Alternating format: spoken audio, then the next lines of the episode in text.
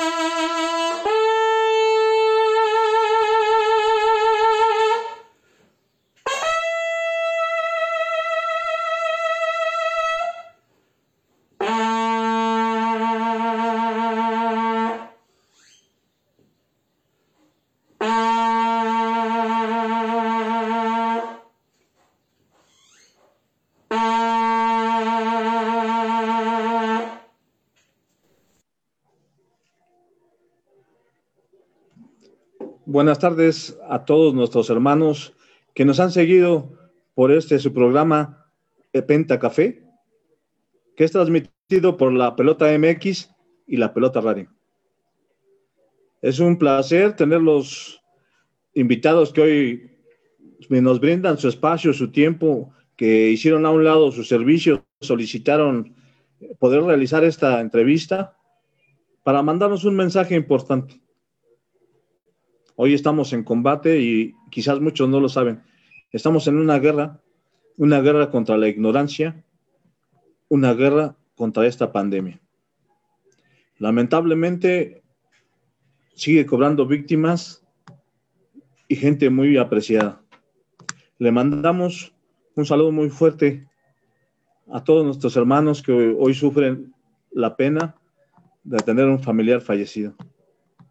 Muy especialmente a nuestro segundo comandante de infantería, jefe de la sección militar de la zona 11, Filiberto Martínez Jiménez, por el fallecimiento de su señor padre, Ángel Martínez Jiménez.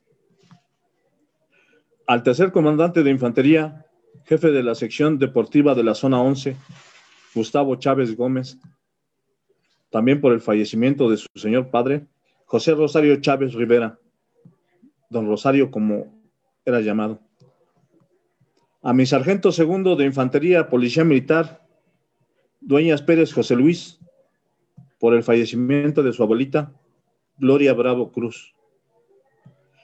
A mi cabo de Policía Militar, Abel Hernández Herrera, de la 30 Zona Veracruz, por el fallecimiento de su señor padre, Abel Hernández Peña. A todos ellos, un fuerte abrazo desde este programa buscando no consolarlos, buscando sentirnos fraternos como siempre lo hemos sido. Nuestros hermanos hoy sufren y por eso hoy elegimos este programa. Este programa Penta Café está dedicado a la gente de primera línea, a la gente que está buscando salvar vidas. Cuando hicimos el spot, mencionamos, ellos son profesionales, ellos son combatientes, eligieron luchar por la vida y se enfrentan constantemente con la muerte. Están en servicio de salud, en clínicas, hospitales. Ellos son nuestros guerreros de primera línea.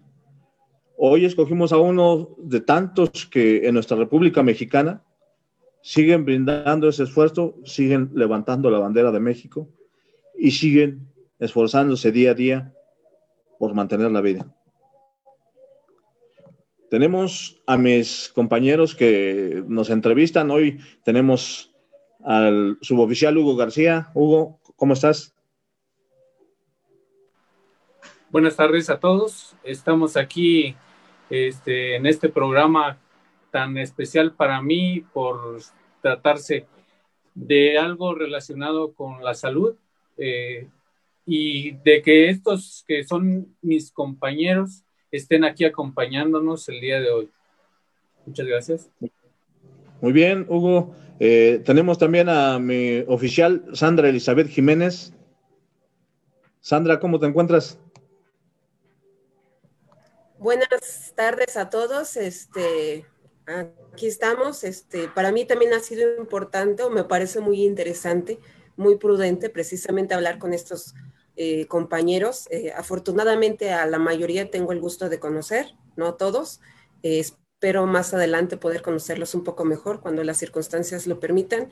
Y me parece que es importante porque aunque a veces uno no quisiera y aunque se trata de tener los mayores cuidados, nunca falta que se pueda o se tenga que vivir esta circunstancia relativamente cerca de primera mano. Y pues yo creo que para mí sí, sí repercute un poco porque ya tuve un poco esa vivencia dentro de cerca del núcleo familiar. Entonces, eh, agradezco yo en lo personal mucho a, los compañeros que hoy nos, que tienen el favor de, estar aquí y, esperemos que a todo nuestro auditorio les sirva de mucho. Bueno, hoy no contamos todavía con la presencia de mi oficial Rebeca Morales. Por algún momento, quizás más tarde pueda conectarse por algún problema técnico, pero ya sabemos que ella siempre nos ha acompañado y le, mandamos un abrazo muy fraterno también donde se encuentre en su labor, porque ella también cubre la función de salud en el área dental. Bueno, para no hacer un poco más larga esta, esta presentación, vamos a ir de lleno con, con nuestros invitados. Vamos a presentarlos primero y después vamos a plantear un problema hipotético, una historia hipotética para que nos demos cuenta cuál es su labor. Eh, tenemos como invitado al segundo oficial Luis Novia Hernández, instructor destacado de paramédicos, bomberos y rescatistas, especialista en rescate acuático y aéreo. Mi oficial, ¿cómo se encuentra?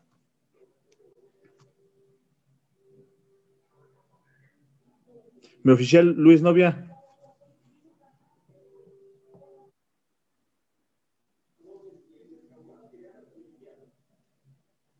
¿Sí me escucha Luis? Creo que, no me...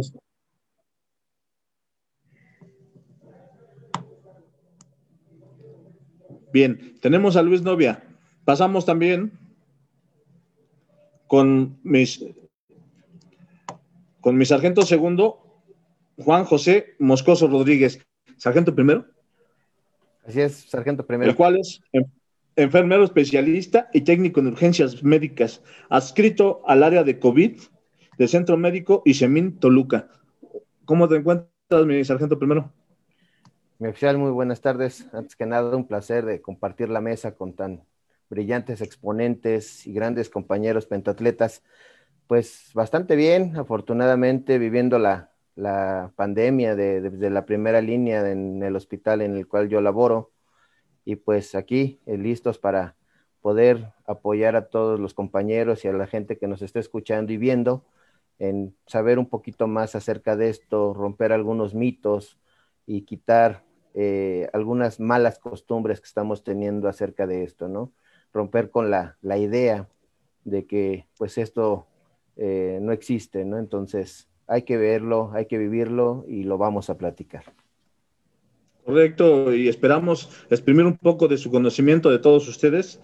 Eh, mi sargento segundo, José Alberto Rivera Saldívar, camillero del Hospital Materno Infantil Bicentenario, José María Morelos y Pavón. Mi sargento segundo, ¿cómo te encuentras, mi sargento?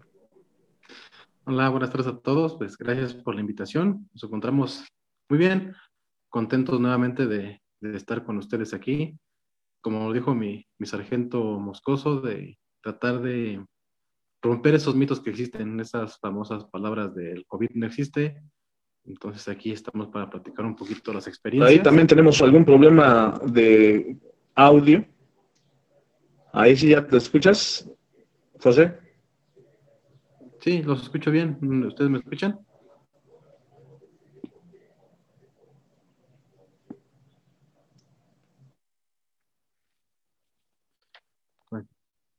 Sí, como decía, pues estamos aquí para romper esos mitos y agradecer nuevamente a ustedes el, haberme invitado, el, haberme tomado en cuenta y compartir esta pequeña mesa con, grandes compañeros pentatletas.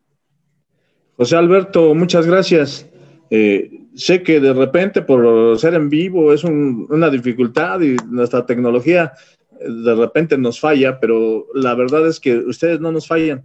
Ustedes son nuestra primera línea y un abrazo muy fraterno. Mi oficial Luis, novia, ¿Ya te encuentras con el audio listo o todavía tenemos el problema? Ya, ya, ya, ya está mi oficial. Muchísimas gracias. Eh, disculpas por la tecnología, sale a veces de nuestras manos. Eh, muchísimas gracias por la invitación y estamos aquí para compartir un poquito de nuestra experiencia dentro del este, campo. Correcto, pues mira, vamos a empezar con un caso para nuestros escuchas, para todos los que nos ven por la pelota un caso hipotético. Voy a nombrar al personaje principal, le voy a poner Pedro García para que no se molesten algunos que se llamen así. Es hipotético, es ficticio, pero no está nada alejado de la realidad. Vamos a iniciar, porque Pedro García sabe que es diciembre, de hecho acaba de pasar, y la cena de Año Nuevo lo motiva. No cree en la pandemia y por la mañana le dolió la cabeza. Se tomó una aspirina y listo. Está convencido de que todo es mental. Más tarde convivió junto con su esposa e hijo en casa de sus padres. Estaba la familia completa reunida y tomó para, pero solo un poco. Sin embargo, al regresar para e ir conduciendo hacia su casa, sintió un leve mareo y perdió el control, suficiente para estamparse ligeramente en un poste. Su esposa sangra ligeramente de la cabeza, muy levemente, y su hijo está espantado. Alguien que ve la escena llama al 911 y de inmediato solicita una ambulancia. Es ahí donde entra mi oficial novia. ¿Qué es lo que hacemos, mi oficial? Ok, bueno, eh, a grandes rasgos lo que se hace, recibe el llamado, se toma la ubicación exacta del lugar donde vamos a acudir, eh, tratando de recabar la mayor cantidad de datos, cantidad de víctimas que se encuentren en el lugar, para así nosotros poder mandar eh, el apoyo, la cantidad de ambulancias eh, para poder brindar este apoyo. Eh, la situación de las enfermedades infectocontagiosas siempre han existido. Entonces nosotros como tal debemos prepararnos siempre, tener nuestro equipo de protección personal, como lo que son guantes, gogles, cubrebocas. Ahorita ante esta situación de pandemia, esto nos conlleva que nosotros dupliquemos nuestras medidas de seguridad. Nosotros cuando llegamos a un escenario, suponemos que todos son eh, probables eh, COVID. Entonces lo que hacemos es eh, evaluación del entorno. Evaluamos el entorno, que el escenario sea seguro para las víctimas, que sea seguro para nosotros. Hacemos una evaluación inicial, checamos signos de vida, esto se le llama ABC. Al checar sus signos de vida, nosotros eh, nos vamos primero a lo más importante que son las hemorragias, contención de hemorragias. Eh, ya desde que llegamos al escenario, ya llevamos nuestros métodos de barrera que antes había mencionado. Ahora, derivado de esto, nosotros determinamos si traslado al centro hospitalario o se queda en el lugar. Eh, nosotros hacemos algo que se llama sample. ¿Qué es el sample? Es una evaluación donde nosotros determinamos entrar dentro de una atención que se llama atención secundaria, donde nosotros checamos eh, signos y síntomas, como lo que son padecimientos, enfermedades, si toma algún medicamento, alergias. Dentro de, este, de esta situación, si juntan el cuadro clínico de probable candidato COVID, se le da el procedimiento ya con medidas más, este, más específicas sobre la atención utilizamos un equipo de protección personal tipo Tyvex, unos gogles, una careta y eh, tratamos de en el traslado llevar la menor cantidad de gente, de preferencia eh, si va a acompañar un familiar, que se traslade en vehículo particular para evitar el contagio. La mayor eh, cantidad de veces procuramos que sea menos gente de atención prehospitalaria la que vaya a bordo de la ambulancia para evitar mayor contagio. Eh, se sigue el protocolo normal. Eh, si requiere mayor oxigenación, bueno, se coloca este, algo que se llama oxímetro para checar su saturación, que nos va a indicar si va a los niveles adecuados o requiere mayor oxigenación. Eh, checar la central de informar cómo va el paciente. dentro de esta información, nosotros le hacemos mención que es un paciente eh, que presenta probables signos y síntomas de paciente COVID. Ellos se comunican a su vez a un centro regulador que se llama CRUM.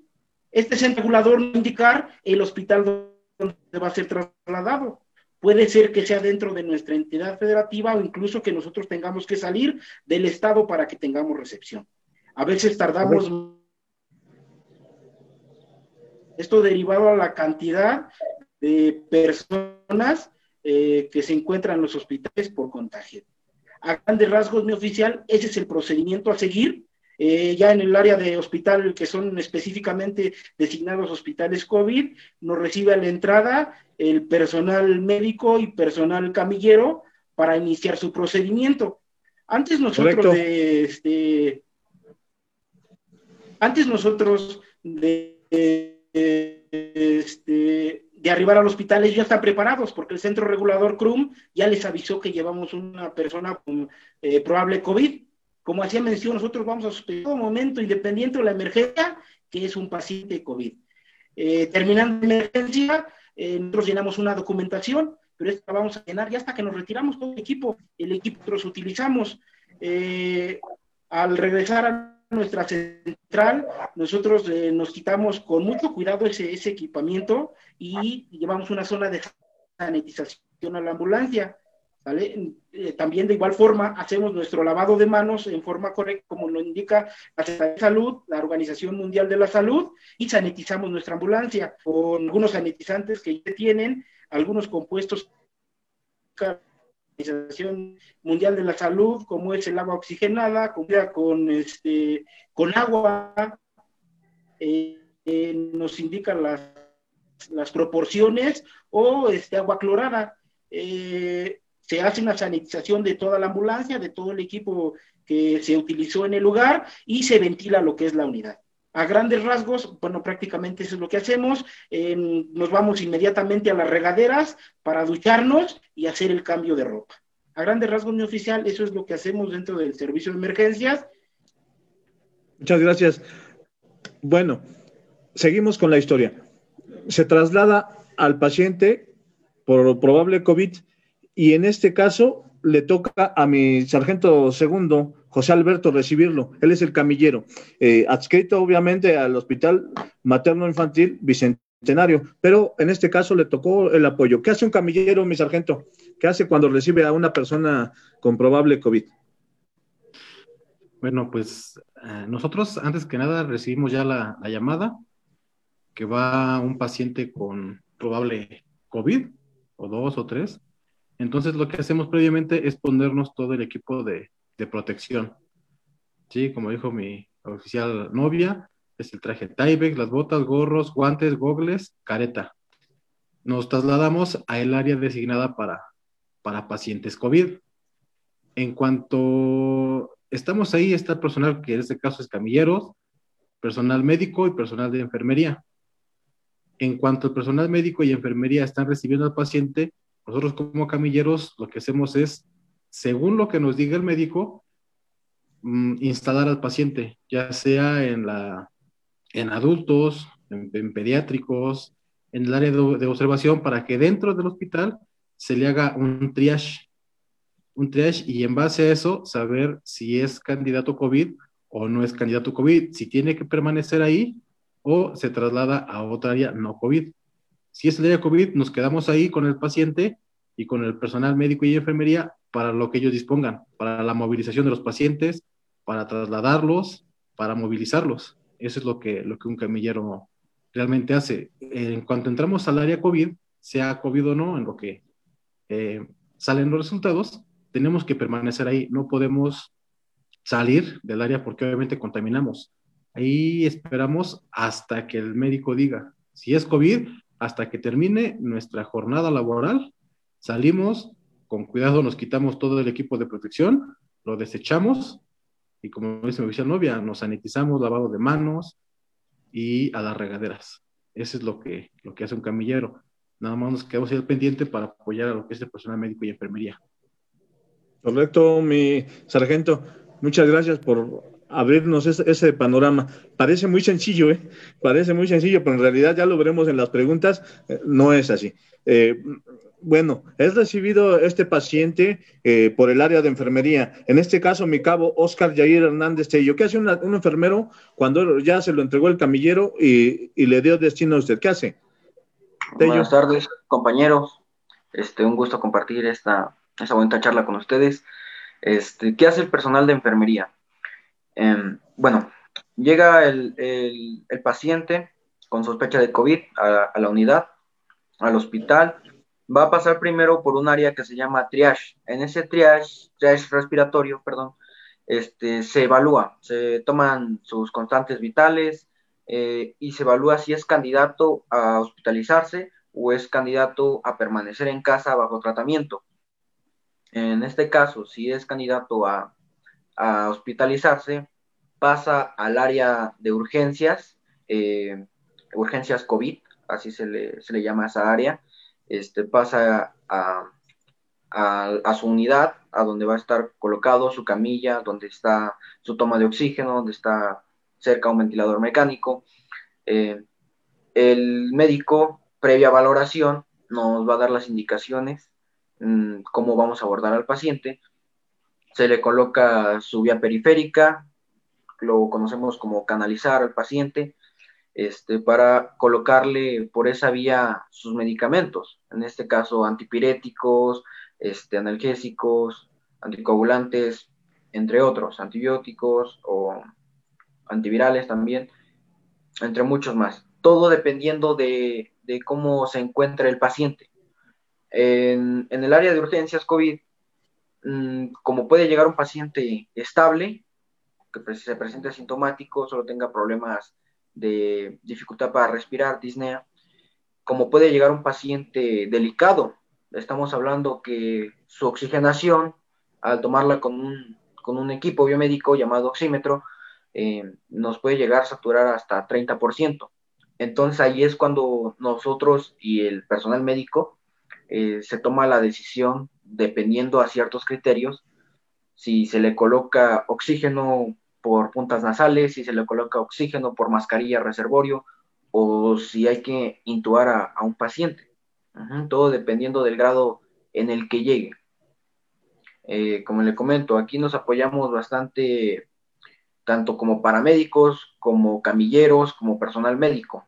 Eh, camilleros este, nos ayudan a mover al paciente, a retirarle la ropa para colocarle una bata. Eh, incluso nos ha tocado que nos han apoyado hasta a, ayudarnos con los pacientes, dado a veces la, cantidad de, demanda que tienen los hospitales. Eh, también muchas veces los compañeros paramédicos nos han ayudado a ingresar los pacientes al área COVID para, para atenderlos, para una pronta atención cuando vienen en un estado grave. Este, a grandes rasgos, esto es lo que se encarga el personal de enfermería, de la atención oportuna del paciente, todo dependiendo del grado en el que se encuentre. Jair, muy muchas gracias por abrirnos también este panorama tan inmenso que es la enfermería. Voy a hacer un alto aquí porque todos ustedes son profesionales y lo hacen día a día.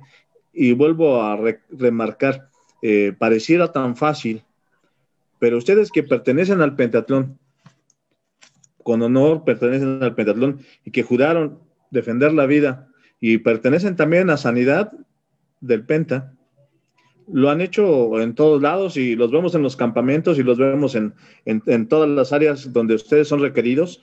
Eh, les mando un abrazo muy fraterno eh, y quiero pedirle a mi sargento primero Moscoso eh, que nos diga, él es especialista, ha dado cursos, ya venía con anterioridad, antes de entrar a la institución, ya venía con ese perfil de, paramédico, pero obviamente aquí en la institución encontró cobijo y, se ha desarrollado. Ahora da conferencias, da cursos eh, de choque, de, de, todo tipo de reacción eh, táctica para la salud.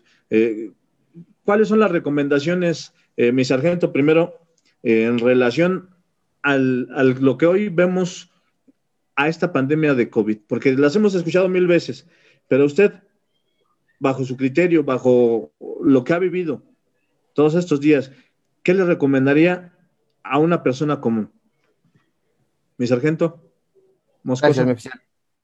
Eh, bueno, antes que nada, las, recomendaciones universales que hemos tenido eh, por parte eh, de las eh, organizaciones como la ONU, la Organización Mundial de la Salud, en que a pesar de que son unas recomendaciones muy sencillas, todavía tenemos esa cuestión de, seguir no, no, estas reglas, ¿no?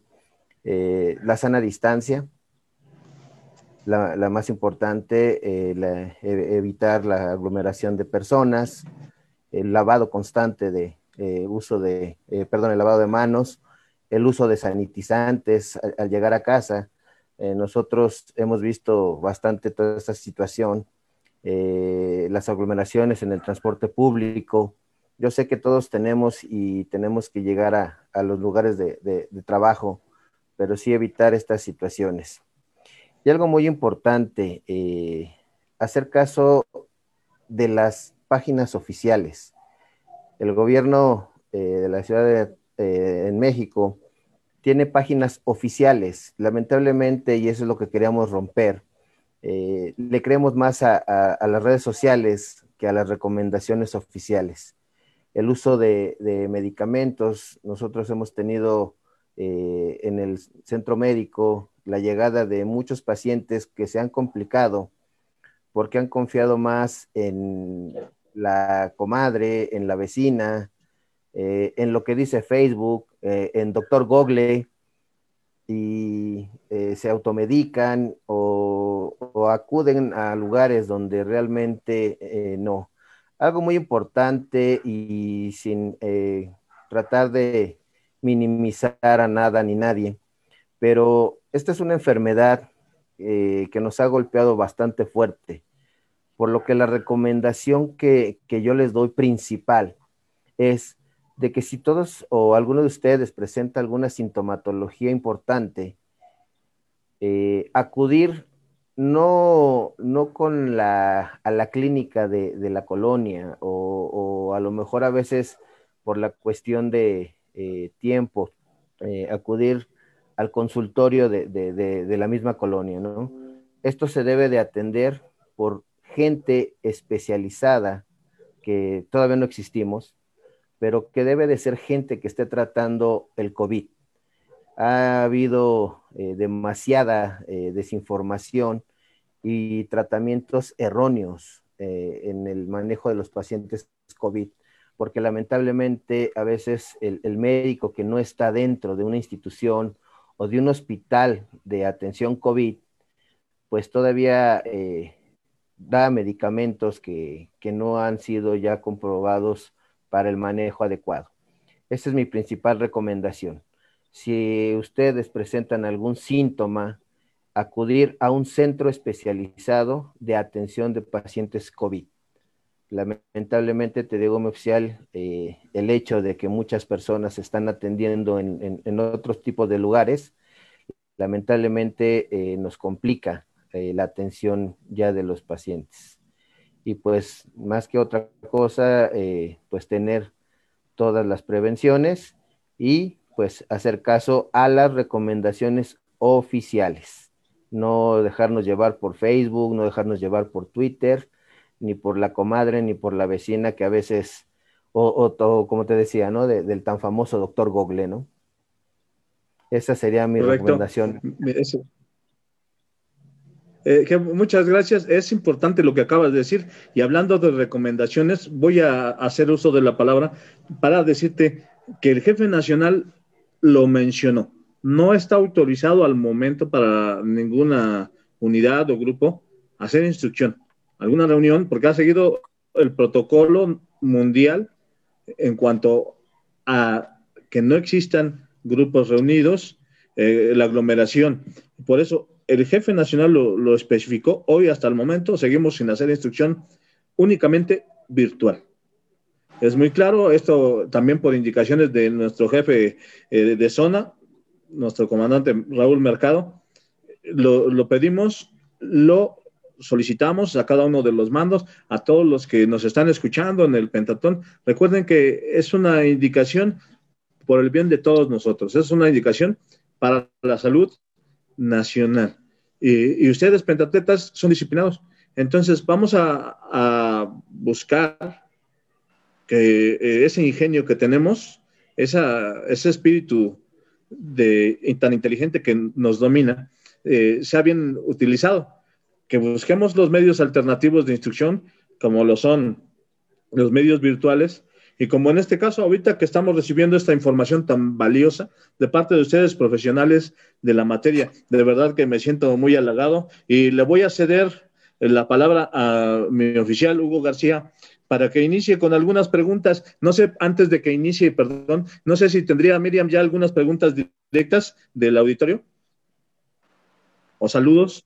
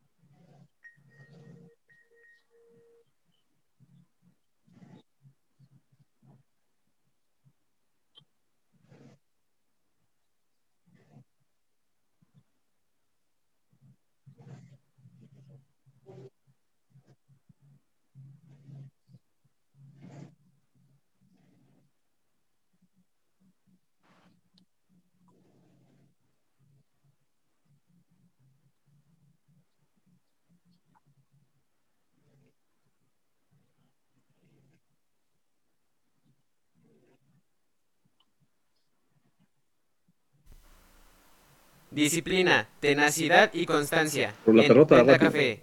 ¿Dónde más? Aquí, en la pelota radio. Ok, para que todos estén muy pendientes, la pelota radio.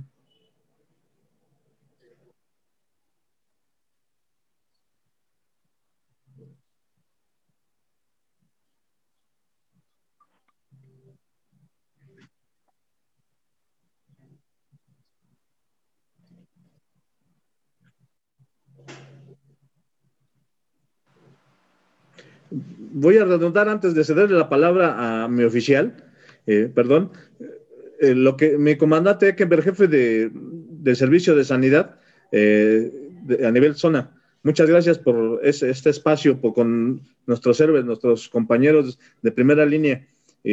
también a todos los que nos están escuchando por ahí, Ana Navarrete, los compañeros que nos brindaron ese, ese mensaje. Recordemos que no solamente la zona 11 hace una buena labor. Hoy nos toca porque estamos cercanos y el Penta Café de una otra forma lo manejamos personal de la zona 11, pero también hacemos un reconocimiento muy grande a los compañeros que se encuentran en zona 1, en, Veracruz, en, en Oaxaca, en todos los estados de la República que están haciendo su labor, porque somos un grupo significativo eh, que está trabajando somos la sanidad militar, la sanidad del Pentatón. Y recordando sanidad militar, recordemos que, nuestros hermanos del ejército mexicano eh, están brindándose día a día en el operativo de Chapultepec y tenemos gente que de, nuestro Pentatlón en ese operativo.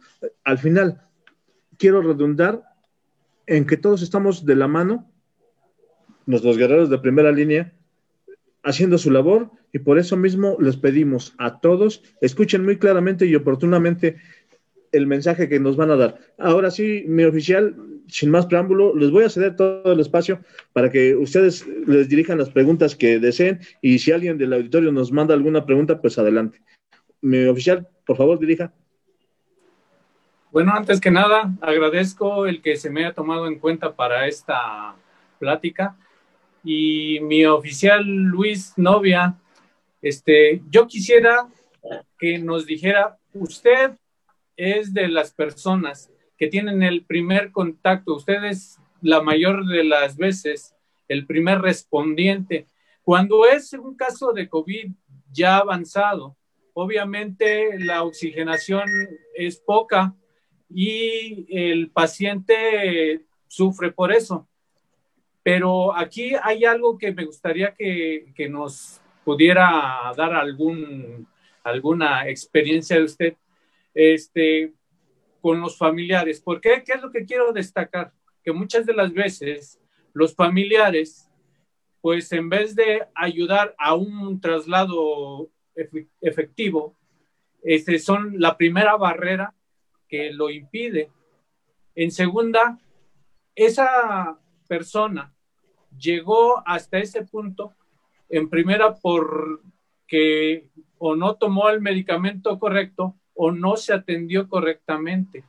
Entonces, que nos adentrara un poco más en ese sentido.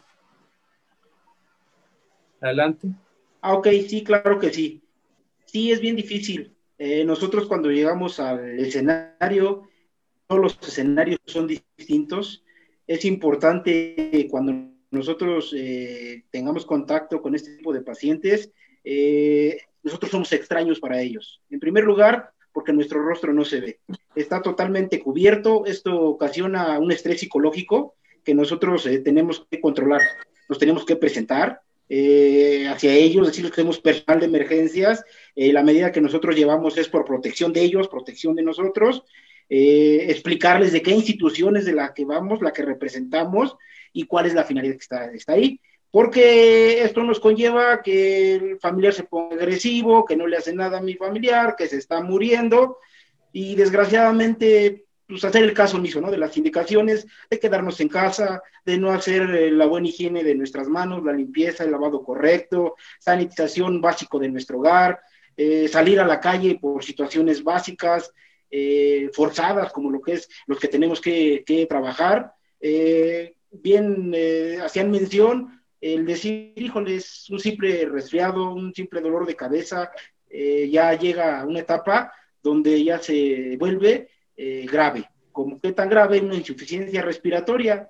eso es lo que nosotros tenemos que contemplar. Nosotros cuando llegamos al escenario, también hacerle la invitación a familiares de preferencia que ventilen, que ventilen el domicilio, porque se encuentra alguna partícula suspendida en una en el ambiente, esto haya en menor cantidad, eh, sea menos riesgo para nosotros y hacer la invitación también a familiares eh, que se hagan constantemente las pruebas de COVID, eh, porque para poder atender un tipo de estos pacientes es un procedimiento que se lleva a cabo de cuidados, de, de, confinamiento de esta persona y si no se lleva a cabo, un simple descuido nos puede conllevar a que se contagien.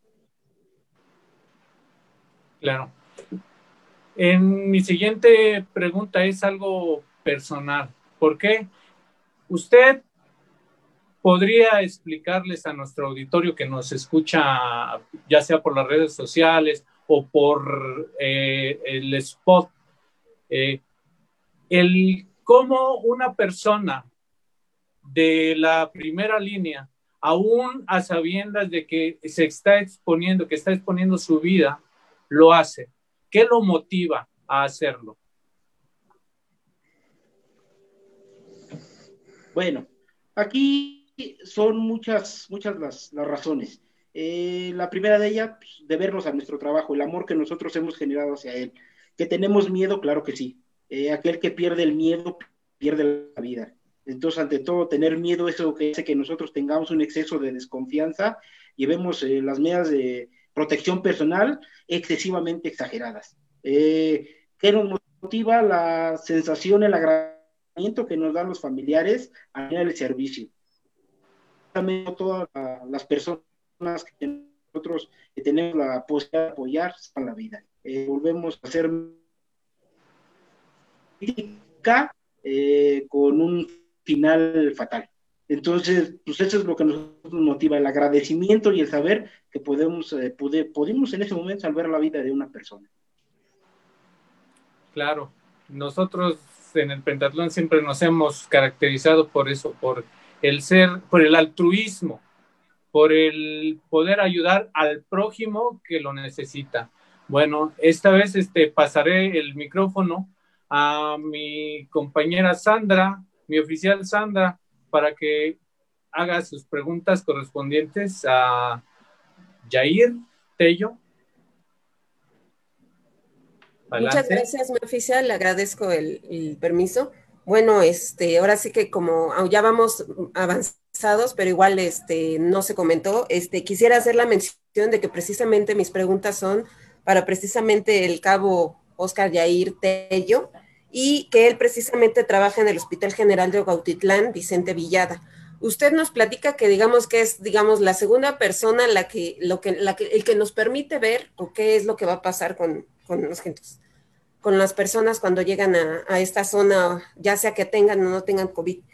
Conocí, bueno, la mayoría conocemos los síntomas clásicos que nos han mencionado y que todos, bueno, ya estamos hasta el cansancio, pero tengo entendido que hay como que una gama o una clasificación de estos síntomas.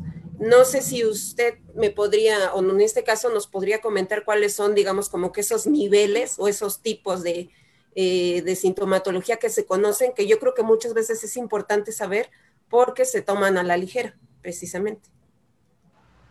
Bueno, este, tomo la palabra.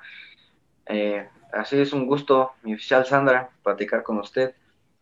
Bueno, de acuerdo a, lo que me cuestiona, desde... Hay, hay, algo muy curioso que escuché una vez por ahí, que decía un, compañero médico, todo es COVID hasta que se demuestre lo contrario. Ajá. Aquí hay que tomar todo todo en serio, nada a la ligera. Desde el primer momento en que tú empieces a sentir cualquier síntoma, hay que acudir a, atención médica y empezarse a, tratar. ¿Por qué? Este, este coronavirus este, es muy, muy complejo, muy complejo, y cada persona es diferente a cada quien, de acuerdo a sus defensas, de acuerdo a su estilo de vida, de acuerdo a muchísimas cosas, eh, nos va a atacar de diferente manera. A veces parece de suerte que, que te da ligero o ni siquiera te enteraste que lo tuviste. Desgraciadamente hay ocasiones en, la que, en las que los pacientes, las personas lo toman a la ligera y se dejan. Inicia como una simple gripa y termina en neumonía. Entonces, ¿qué recomiendo? Que en casa siempre tengan un oxímetro y un termómetro. ¿Para qué? Para, en cuanto ustedes lleguen a presentar signos y síntomas característicos, pues empiecen a, revisar. Y igual, obviamente, teniendo ya la atención de, un médico.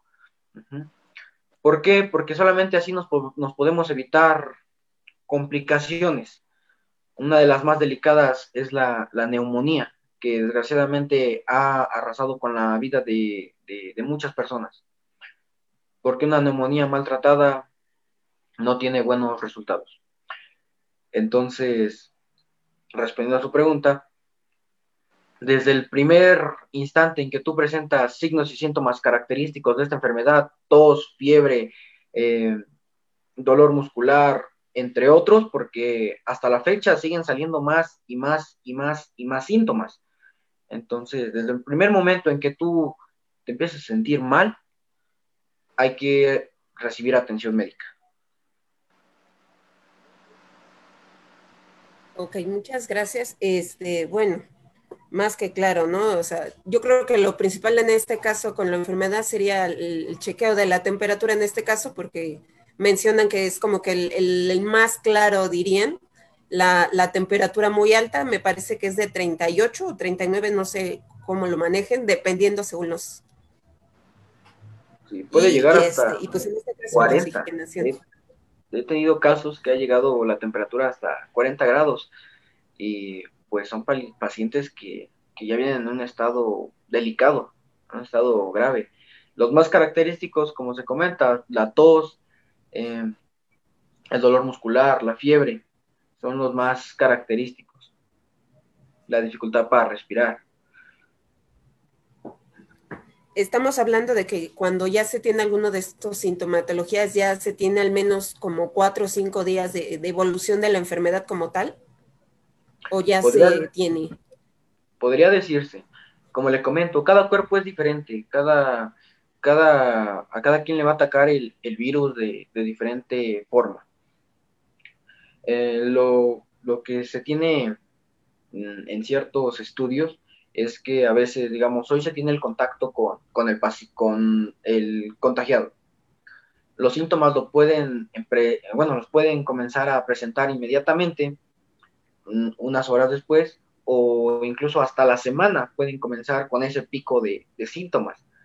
Y, y, van, los, los síntomas van evolucionando paulatinamente. O sea, si hoy estabas con dolor de cabeza, mañana estás con dolor de cabeza y tos, y pasado mañana ya no puedes respirar, y pasado mañana ya tienes una neumonía fase 1, fase 2. Entonces, eh, esto es muy, muy complejo. Ok.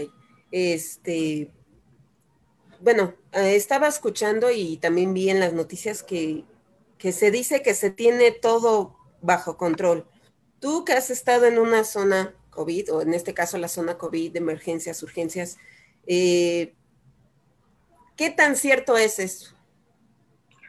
Bueno, este, sí hay ciertas cosas que pues, no se pueden comentar, hay ciertas cosas que, pues por política. Mire, en lo personal o en, mi hospital, eh, al principio de la pandemia, obviamente esto era un, un caos. A veces no se sabía qué hacer, los tratamientos eran empíricos, teníamos mucho miedo, em, entre otras situaciones.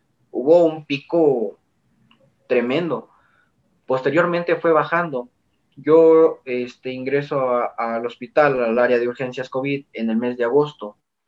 Agosto, septiembre, estuvo muy, muy, entre comillas, tranquilo ingresábamos por turno o a veces por día un, entre 4 y 10 pacientes por síntomas de neumonía, entre otros, ya pacientes delicados. Entubábamos a dos, tres pacientes en un turno, en, en un día.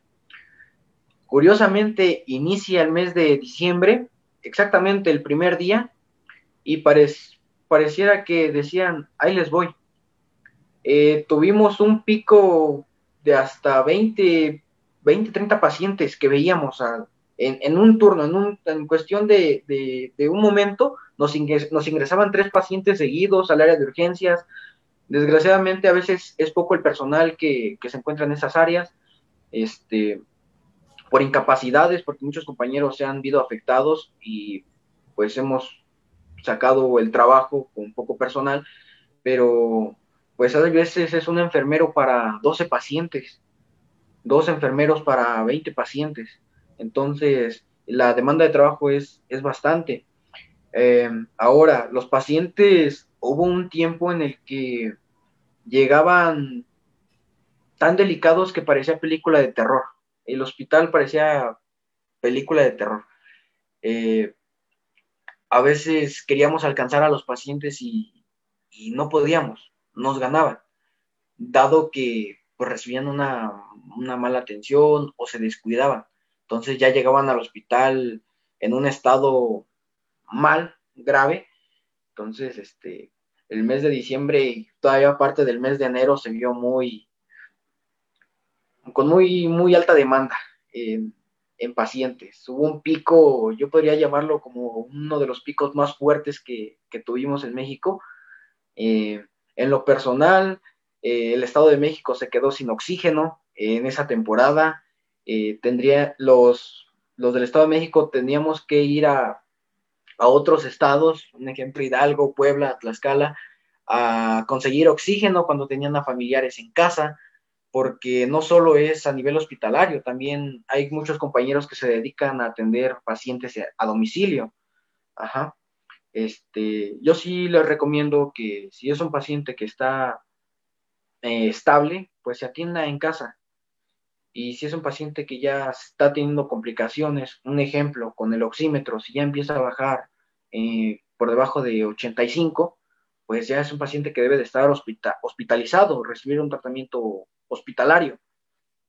Le digo, entonces, afortunadamente ahorita que acaba de iniciar el mes de febrero, otra vez ya como que nos está bajando esa carga de trabajo, pero obviamente no porque yo diga esto, vamos a bajar la guardia, no, al contrario, hay que reforzarla para mantenernos así. ¿Se considera que ya pasó una peor parte o todavía vienen más? Pues. pregunta. Pues mire, aquí el detalle son, pues, podríamos echarle la culpa a veces a, los días festivos. Pasaron la temporada de sembrinas y como le comenté, inició diciembre y se dispararon los pacientes al triple. O sea, si ingresamos cuatro en un turno, ingresamos doce. Se, se disparó tremendo.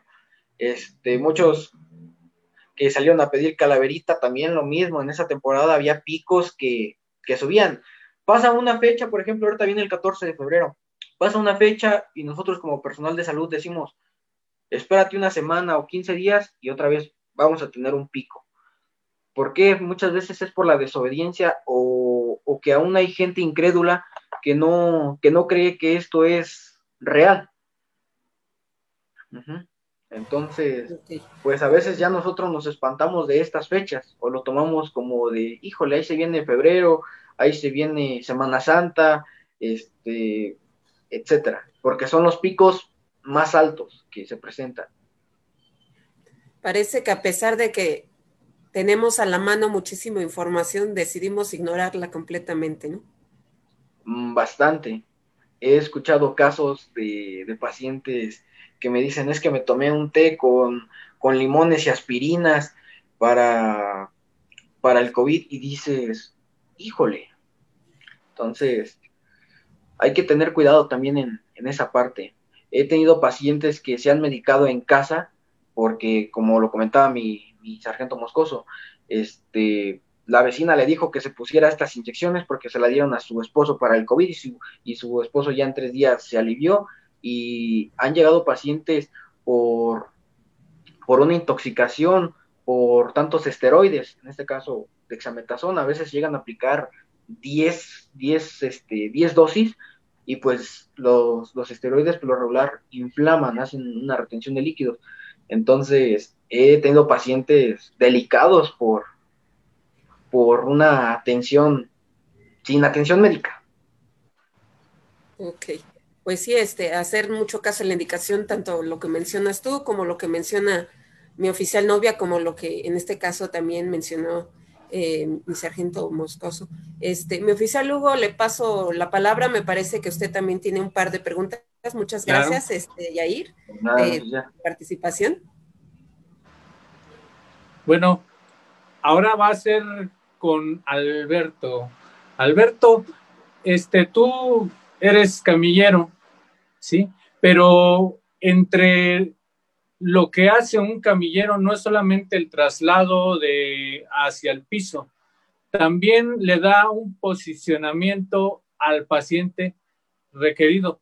Ese posicionamiento va a ayudar a que se recupere o a que se faciliten algunas funciones. Para el caso del paciente con COVID, ¿cuál sería la posición que recomendaría para que estuviera un paciente? Porque digo, algunos tienen paciente en casa. ¿Cuál es la que le facilitaría más la respiración? ¿Qué posición? Eh, sí, Hugo, eh, lo que ahorita nos están comentando, nos han hecho ver, es que la posición prona, que vaya, sea boca abajo, es la que mayor resultado está dando para que tenga una, mejor ventilación y una, un mejor, ahora sí, valga la redundancia, un mayor mejoramiento. Sí. Ahora, entre lo que es las puntas nasales y la mascarilla, ¿cuál recomendarías tú para el tratamiento? En Se está recomendando lo que es la, bueno, dependiendo la, es, la oxigenación que tenga. Ya si, y eso lo, lo, lo, decide básicamente lo que es el, el, médico. El médico es el que nos dice, nosotros nomás lo, lo movilizamos, pero se está, se está poniendo mucho la, lo que es la mascarilla con reservorio y cuando están en prono, lo que son las puntas nasales, para una, una mejor ventilación, una mayor administración de oxígeno. Muy bien. Este, para, esto es para, más que nada para la gente que, que está en casa con algún paciente. ¿Recomiendas alguna eh, terapia alternativa, o sea, que pueda ayudar a que esa oxigenación este, se mejore, digamos, un test o algo caliente o eucalipto, no sé, algo de ese tipo? Lo que nos han dicho es que pues solamente sigamos las indicaciones y reposo. Más que nada reposo estando en casa, no medicarse, como ya lo han dicho, porque muchas veces lejos de beneficiarse salen perjudicados. A veces los, los test igual no son muy recomendables porque también hacen que engañen los síntomas, hacen que supuestamente mejores, pero realmente no estás mejorando. Entonces únicamente reposo. Sí, claro. Sí, el reposo ahí sí es indudable. Y sobre todo, eh, el estado de ánimo, ¿no? Influye mucho el estado de ánimo de una persona, porque básicamente cuando esto nos ataca, todos están tristes, todos están eh, tensos, y eso se lo transmite a la persona. La persona va a percibir eso y obviamente va a estar en un estado eh, anímico muy bajo. Entonces, es muy recomendable que se encuentre toda persona levantándole el ánimo, ¿no? Eh, en ese caso.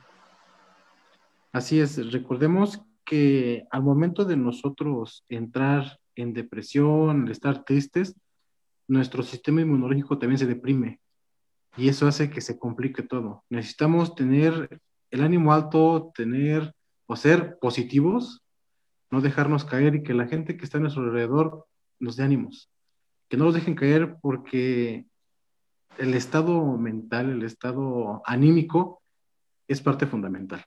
Es parte, parte fundamental en estos, en estos momentos contra, esta, contra este virus. Si estamos tristes, como te dije, nuestro sistema inmune se va a deprimir y va a afectarnos demasiado, va a costar que salgamos. Entonces, sí, en todo momento, tratar de tener a alguien que nos levante el ánimo, nosotros mismos levantarnos el ánimo, palabras de aliento, échale ganas y salir adelante. No dejar que entristezca, no dejar que el ánimo decaiga, porque si no, eso también es algo perjudicial. Sí. Aquí también les hago un atento, una atenta invitación a aquella persona que empiece a tener los síntomas, no deje pasar el tiempo, porque puede que sea otra cosa, pero no debemos de jugar con, con el que podría ser. Eh, debemos de estar exactamente seguros de lo que en realidad es para que darle un tratamiento efectivo y a tiempo. Este, tuve el fallecimiento de un compañero también de primera línea, el del Hospital Central Militar, y porque cayó en el exceso de confianza, él dijo, pues estoy bien, no me siento tan mal, y de repente en una noche se fue. ¿Por qué? Porque exceso de confianza. Y pues nos puede dar a cualquiera, eso sí. Eh, ahora, una pregunta personal hacia ti. También, así como le pregunté a, mi oficial eh, Luis Novia, ¿qué te motiva a ti a estar exponiéndote cuando, porque, por ejemplo, eh, esas hordas de gente que llegaron fue porque estuvieron en algún festejo masivo y se infectaron masivamente. Entonces, al que ellos estén disfrutando y por disfrutar los pongan a ustedes en riesgo. Eh, digo, eso es algo que, que, se toma en cuenta mucho por el personal médico, pero ¿qué es lo que a ti te motiva a seguir aún con eso, prestando tus servicios? Pues lo que a mí en lo personal me, motiva es la satisfacción de, de, poder ayudar a la gente. Tenemos miedo con esta enfermedad, sí, bastante miedo, pero creo que a nosotros, en lo personal, como pentatleta, es más la satisfacción de poder ayudar a una persona, de poderla ver, recuperada, ¿sí? Que eso es lo que nos motiva a seguir adelante. El decir que posiblemente pudo ser algún familiar nuestro y que en lo personal a mí me gustaría que algún familiar nuestro le brindaran esa ayuda, esa ayuda de la mejor manera, que con cuidados, que con reposicionamiento, perdón, se le ayude, se le trate de lo mejor y salga adelante. Eso es lo que a mí me, me motiva, imaginar que mi familia, y decir, si algún día mi familia cae en algún hospital, tenga los mismos cuidados, tenga las mismas atenciones que uno les da. Realmente es, es gratificante, como dicen por ahí, ser un héroe anónimo, un héroe sin capa, y ver a las, personas, a las personas recuperadas y sonreír, decir, ahí está, si se pudo, se salió adelante. Así es como dice, antes de buscar la gloria, cumpliremos el deber. Bueno, pues te doy las gracias porque este, pues nos acompañaste en esta charla. Ahora le voy a hacer algunas preguntas a mi sargento Moscoso.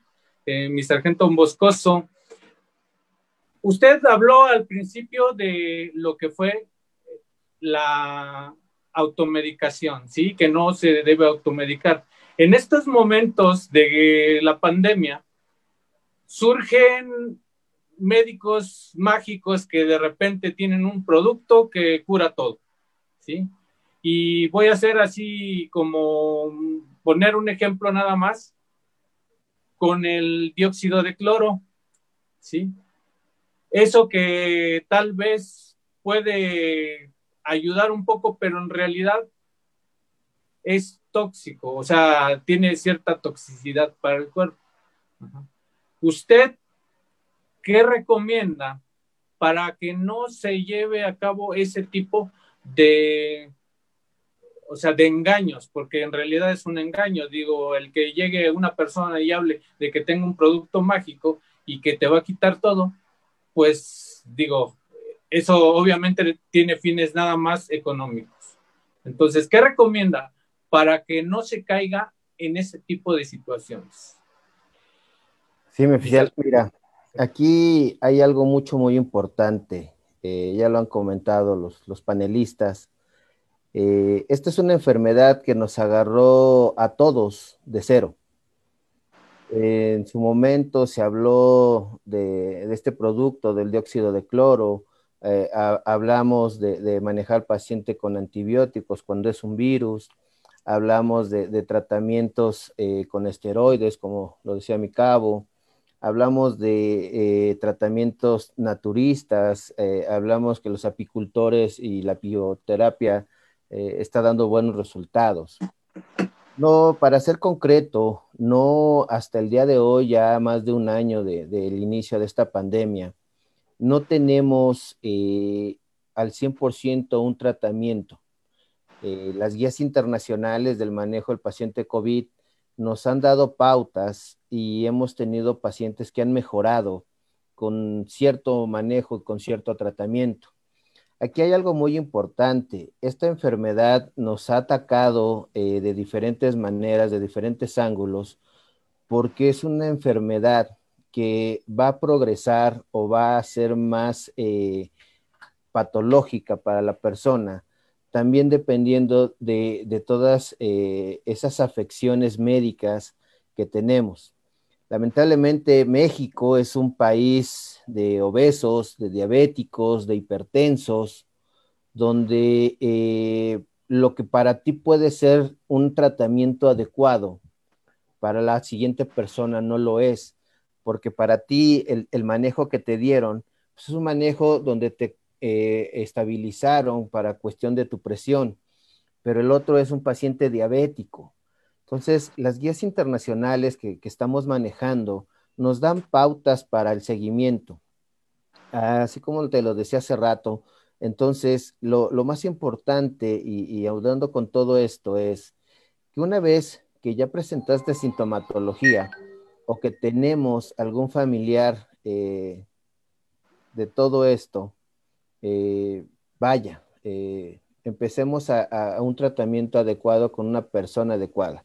Un médico especialista en, el manejo del paciente COVID, alguien que realmente estemos conociendo el COVID para poder dar un manejo adecuado porque como te comento, no es de que el cloro a mí me sirvió y a ti no y tú ya te moriste, sino la cuestión aquí es todas las enfermedades que tenemos, eh, pues ya arraigadas, para no meterme en terminología, y eso es lo que nos está complicando. Entonces, realmente eh, la medicina milagrosa, eh, pues no, no existe. Entonces, las recomendaciones principales, pues acude, acude a un centro eh, especializado en atención COVID.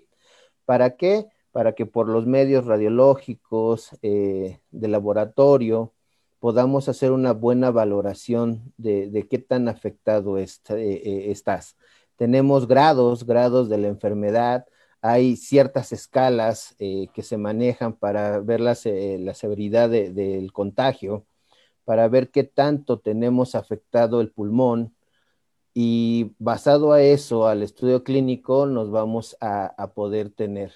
Algo muy importante en este sentido es de que mucha gente, eh, aunado a, lo que tú me preguntabas del dióxido de cloro, de la citromicina, de la ivermectina, de todos estos eh, tabús y, medicamentos eh, que se han utilizado porque en su momento funcionaron, aunque ya los estudios no los dan, es precisamente esa situación, ¿no?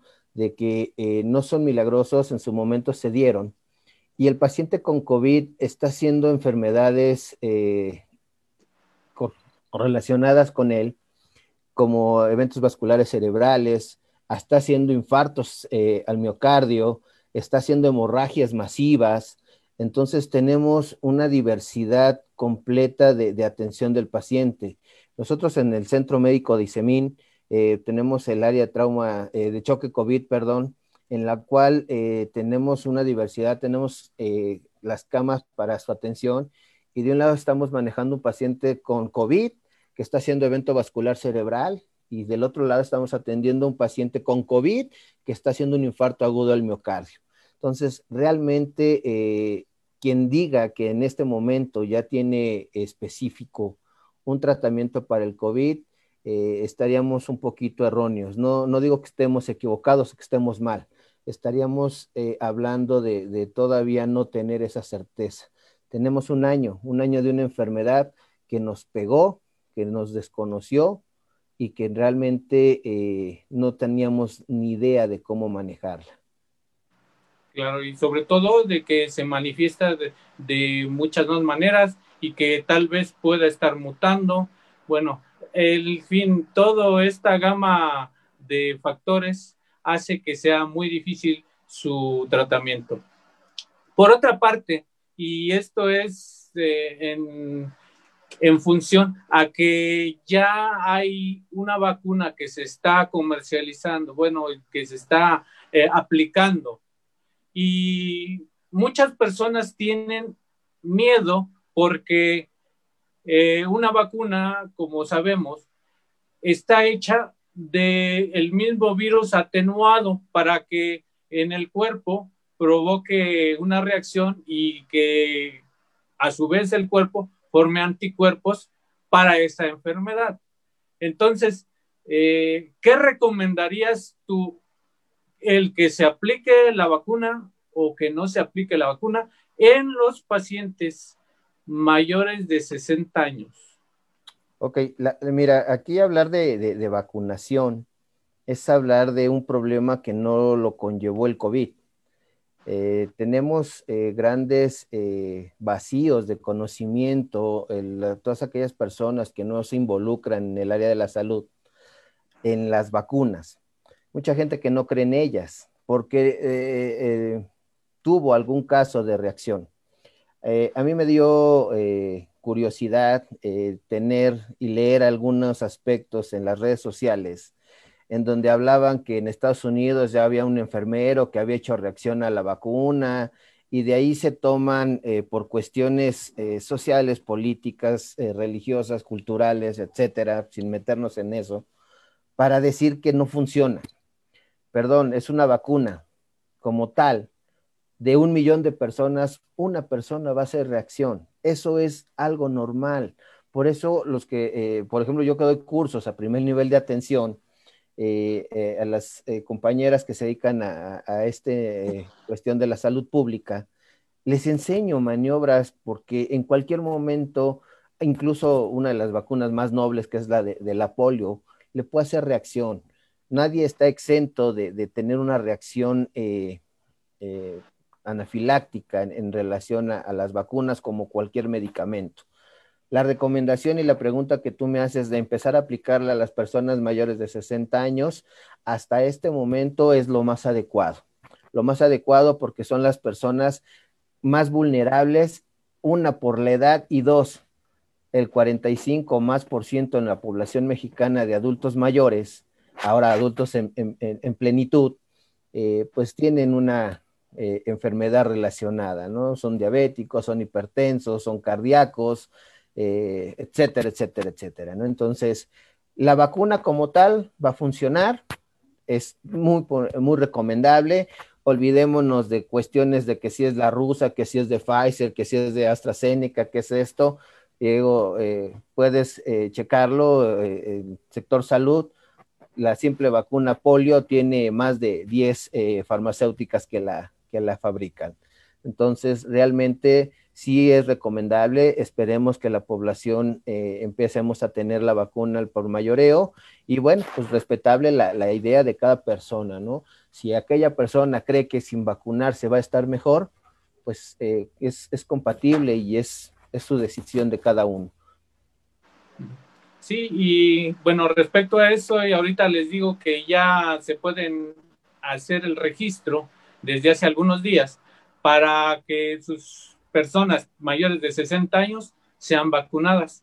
Entonces, pues, aliéntenlos, aliéntenlos porque es un, es un escudo que van a tener.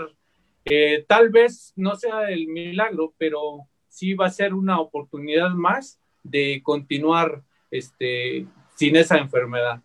Entonces, eh, bueno, ahorita qué bueno que nos este, despejaste estas dudas al auditorio y al servidor.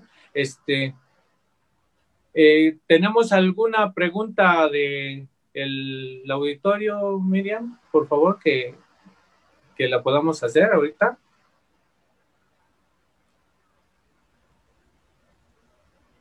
Bueno, este, le voy a ver los saludos que hay ahorita. Este, después de los que ya mencionaron, Juanjo Albarrán, eh, mi comandante Sergio Mejía, Nancy Ramírez. Ah, sí, perfecto.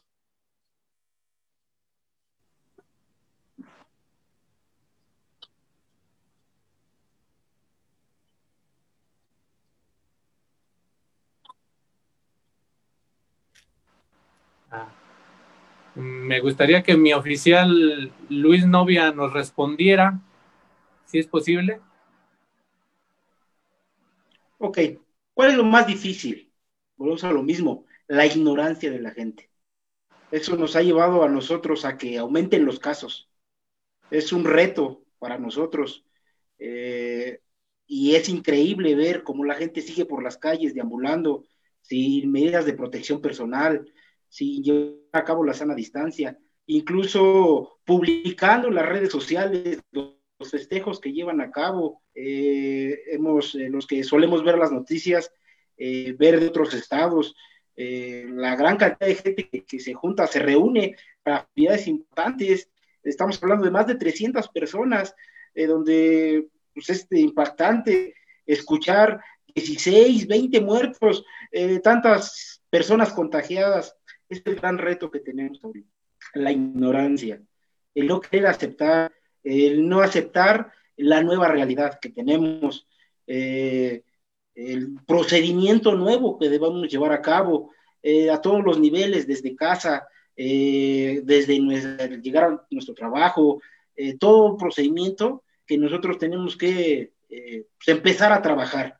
Si no lo hemos hecho, la invitación en forma personal a que todo lo llevemos a cabo, desde contar con material sanitizante en nuestros domicilios, al entrar al, hogar, sanitizarnos, sanitizar nuestros enseres personales, como lo que son carteras, llaves, todo aquello que tiene contacto con nuestras manos, celulares, quitarnos la ropa. Eh, si nosotros eh, tenemos contacto directo con la familia, la podemos este, contagiar, eh, ver la posibilidad de, ducharnos para tener contacto con los mismos. Yo creo que ese es el gran reto, el gran reto que, que todos, yo creo que mis compañeros van a compartir esta situación. Esto es increíble que no lo lleven a cabo, situaciones incluso personales, ¿no? Para mí es difícil dirigirme incluso a la familia, porque a veces es molesto, eh, para ellos eh, creen que nosotros queremos generar un pánico, un pánico hacia ellos. Eh, no es un pánico, sino que nosotros lo estamos viviendo y es una invitación para ellos, para que eximan esas medidas que deben tener. Si para nuestra propia familia es difícil, imagínense para los demás. Nosotros que tenemos las experiencias, incluso eh, mandándoles información, se les hace, híjole, psicológicamente los estamos dañando.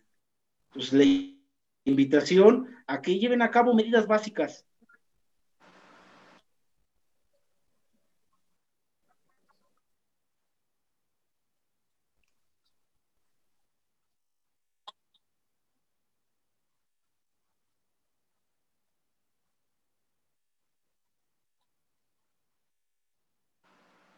Este, mi sargento Moscoso, si nos pudiera resolver esta duda. Eh, mira, eh, te soy sincero, eh, el afectación a los niños lo desconozco, no, quisiera tratar de, engañar al, auditorio. Lamentablemente, el hospital donde yo laboro manejo niños, entonces no tengo un dato fidedigno, una disculpa al auditorio, eh, pero si alguno de los panelistas nos puede apoyar, eh, le cedería la palabra. Mil disculpas, no quisiera engañar al auditorio. Este, bueno, mi, sargento Moscoso, este, lo apoyo en esa parte. Eh, mire, como les comenté desde un principio, cada organismo es diferente a cada quien nos ataca este virus de, diferente forma. Los niños, gracias a, muchas, bueno, gracias a su sistema inmunológico, que es muy fuerte, este, por lo regular los síntomas más característicos que, he notado por, por evidencias, por, por casos personales, por la atención en, en el hospital, es la fiebre, la debilidad y el cansancio han sido los, los casos, o bueno, lo que presentan más los niños. Muy raro, o, sí, muy raro, muy escasos los casos en los que un niño llegara a presentar una bronquiolitis o una neumonía asociada a COVID, pero son contados, o sea, un ejemplo, uno de cada 20 niños desarrollaría alguna enfermedad respiratoria. Por lo regular, como les comento, he notado que ha sido más la fiebre, la tos, el cuerpo cortado, la debilidad. Eh, han sido los, los signos y síntomas más característicos. Este, e igual, de igual manera, pues hay que estar al pendiente mucho con los niños. Un niño que no juega y ríe, pues algo tiene, comentan las abuelitas, ¿no? Entonces, pues hay que estar al pendiente. Si tienes un caso de, de COVID en tu familia, con los niños, como les comento, su temperatura, que, que, estén, que no estén muy inactivos. Eh, todo eso son datos de alarma y hay que llevarlos a, a una revisión médica para evitar complicaciones.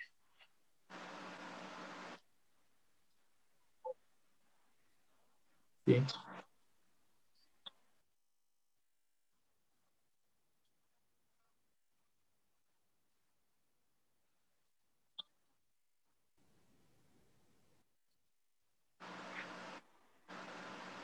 Bueno, este, les apoyo.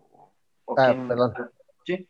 Bueno, eh, con la saturación, eh, eh, como repito, o sea, eso voy a hacer mucho hincapié en eso. Cada quien es, diferente, cada, organismo es diferente.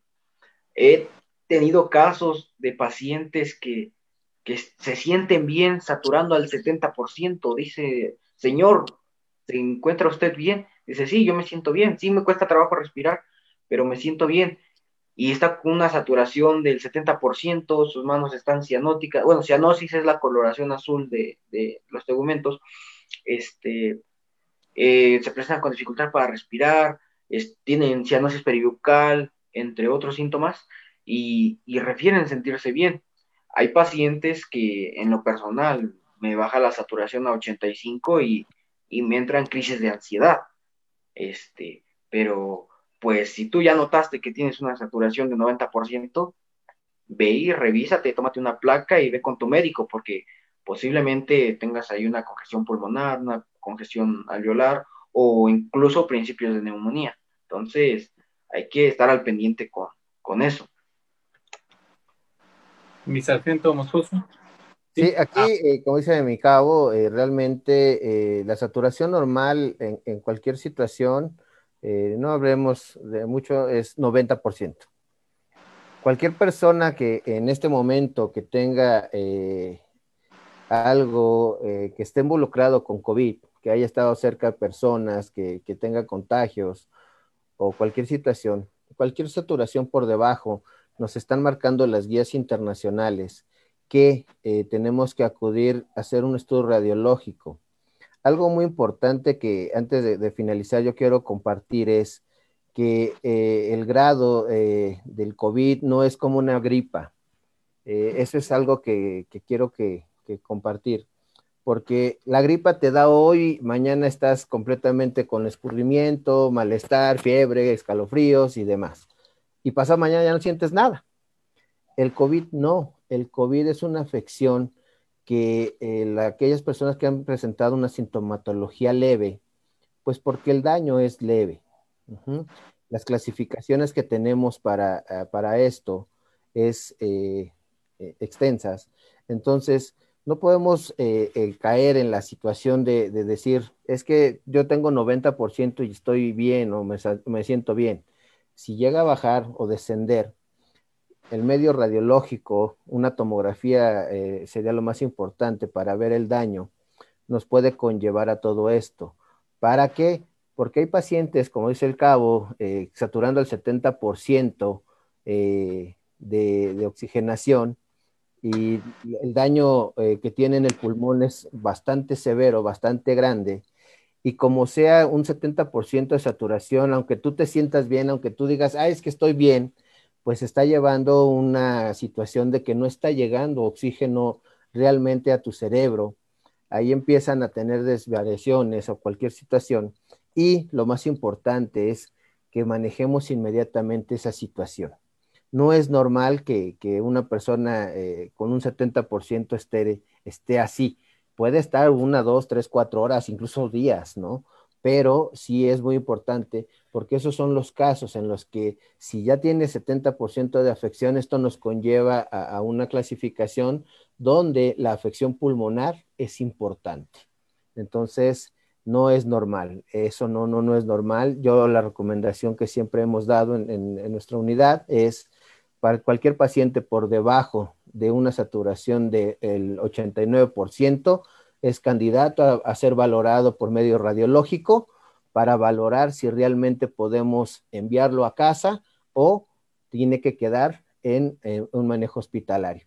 Centro médico eh, tenemos, eh, a comparación de algunos otros hospitales, eh, clasificaciones diferentes. pacientes que no requieren pasar a la unidad de choque COVID, como nosotros la llamamos, ingresan directamente al piso a un piso de hospitalización y ahí terminan su, tratamiento. Pacientes con una afección pulmonar de más del 50% del pulmón ingresan a la unidad de choque COVID, a donde les damos el manejo de estabilizarlos, valorarlos y darles un manejo avanzado si es que lo requieren. Entonces, no sé si esté contestada la pregunta. Claro que sí, en demasía y digo, les agradezco a todos los participantes de esta charla que hayan tenido el tiempo para eh, hacerla. ¿sí? En nombre de mi oficial que se tuvo que retirar, pues me queda nada más pedirles que se despidan de una manera breve, porque también este, sí nos abarcamos un poco más del tiempo requerido, pero este, que tengan ustedes una muy buena tarde y pues que sigamos viéndonos para este tipo de, de pláticas que hacen que cada quien tenga un concepto más correcto de lo que acontece. Muchas gracias. Me gustaría que empezáramos por mi oficial novia. Ok, eh, muchísimas gracias, oficial. Agradecer a, la pelota por hacernos esta invitación, por estar dentro de, un espacio que nos, nos asignó. Eh, pues no me queda más que hacer la invitación a toda la población a que no bajen la guardia, no bajen la guardia para evitar eh, que nosotros eh, sigamos confinados.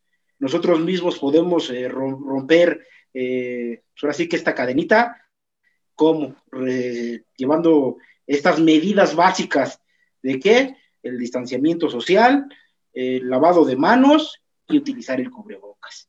Es la invitación específica que yo les hago, pues para que esto termine pronto. No sabemos cuánto, cuánto vaya a durar, no sabemos el tiempo. Desgraciadamente la familia se encuentra en un estrés, eh, yo creo que todos, por la situación.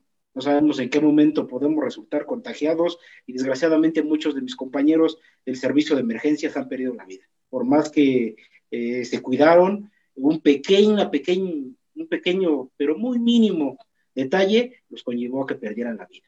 Entonces, nosotros seguimos a pie de cañón y que sea por ellos, que sea por ellos que brindaron su vida por salvarla de los demás. Mi sargento Moscoso.